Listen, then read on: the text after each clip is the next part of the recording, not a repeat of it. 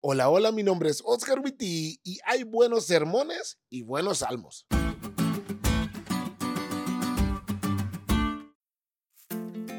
¿Alguna vez has escuchado un sermón que te llegó al corazón? De esos en los que dices, hoy pareciera que el predicador me estaba predicando a mí directamente.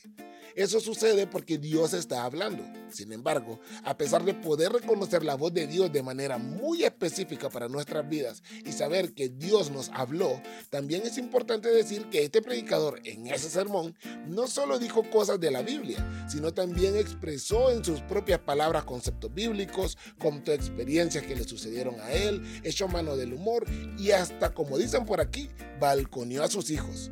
Nota del editor. Balconear es un coloquialismo mexicano utilizado como sinónimo de exponer a una persona, hablar de más e inclusive chismear. ¿Cómo entonces la suma de todo eso da como resultado una palabra que sane mi vida de parte de Dios?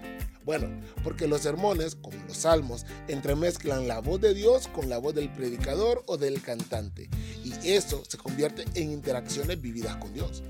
Los salmos son la palabra de Dios en forma de oraciones por eso son tan reales, tan profundos y tan personales. Y de esa manera se promueven momentos de intimidad mientras los leemos.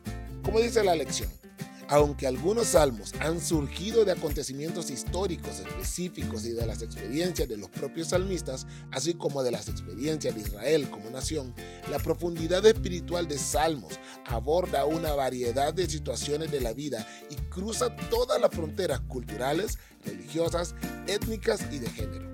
En otras palabras, cuando leas los salmos verás que expresan esperanza, alabanza, miedo, ira, tristeza y dolor, cosas que afronta la gente en todas partes, en todas las épocas, más allá de las circunstancias.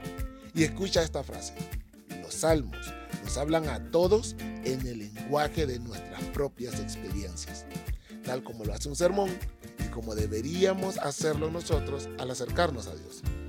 Atrévete a ir a Dios tal cual eres, con todas tus emociones, y conocerás a un Dios cercano.